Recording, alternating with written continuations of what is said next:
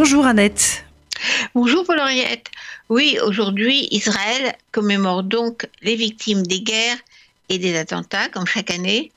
Mais le virus, là aussi, impose sa loi. Les familles ne pourront pas aller se recueillir aujourd'hui sur des tombes de leurs morts. Mais on l'a vu, cette pandémie, c'est aussi séparé, mais ensemble. Et même plus ensemble qu'avant.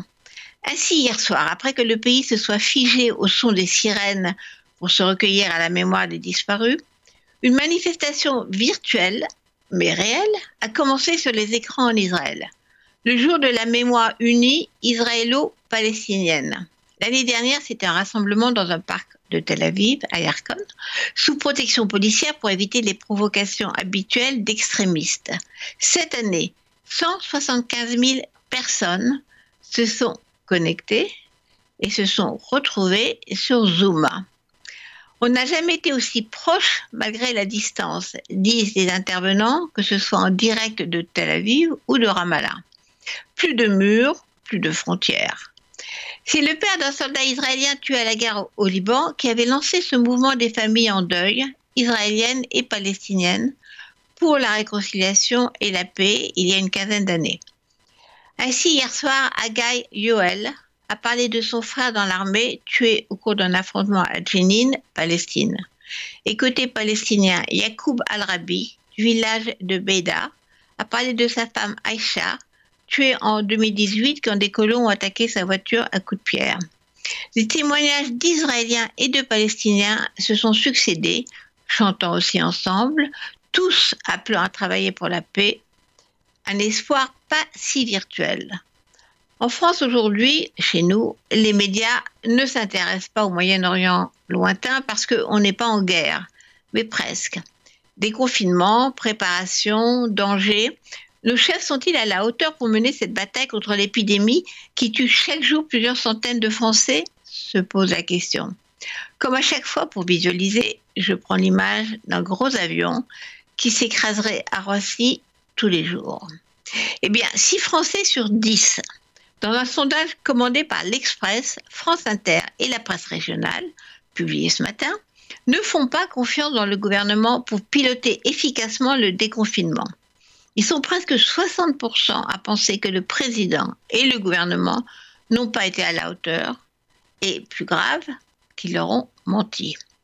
C'est vrai que l'enquête à la une de Libération ce matin ne va pas faire monter le taux de confiance. Un fiasco et des mensonges titre le journal qui refait l'histoire accablante de la pénurie de masques dans un pays moderne, dont les dirigeants n'ont cessé de répéter qu'on était préparé. La saga des masques serait hilarante si elle avait mis en danger la vie des soignants, des malades et de tous les Français dans l'espace public. Pour résumer, la France, dans sa sagesse, avait une doctrine. Nous devons avoir un stock de 1 milliard de masques chirurgicaux pour être prêts.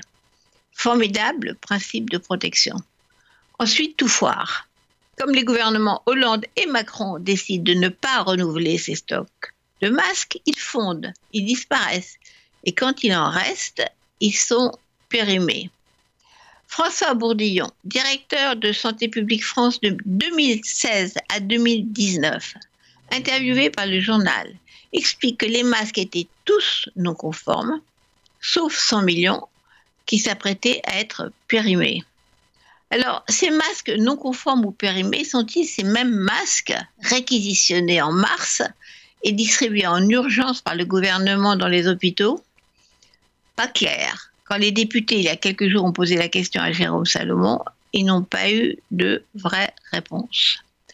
Mais pour terminer par une bonne nouvelle qui ne fait pas encore la une, mais qu'on trouve dans le monde, les échos sur BFM, les chercheurs des hôpitaux de Paris ont avancé dans la recherche de traitement du coronavirus.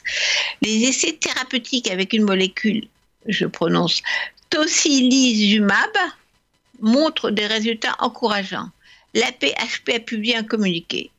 Le ocilizumab améliore significativement le pronostic des parents avec pneumonie des patients, décidément, je reprends, désolé, améliore significativement le pronostic des patients avec pneumonie Covid, moyenne ou sévère.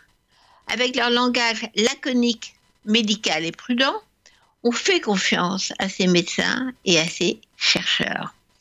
Ah, donc, pour finir sur l'espoir, une chanson pour la paix, le shir à Shalom, qu'on doit chanter à pleine voix et ensemble disent les paroles en hébreu.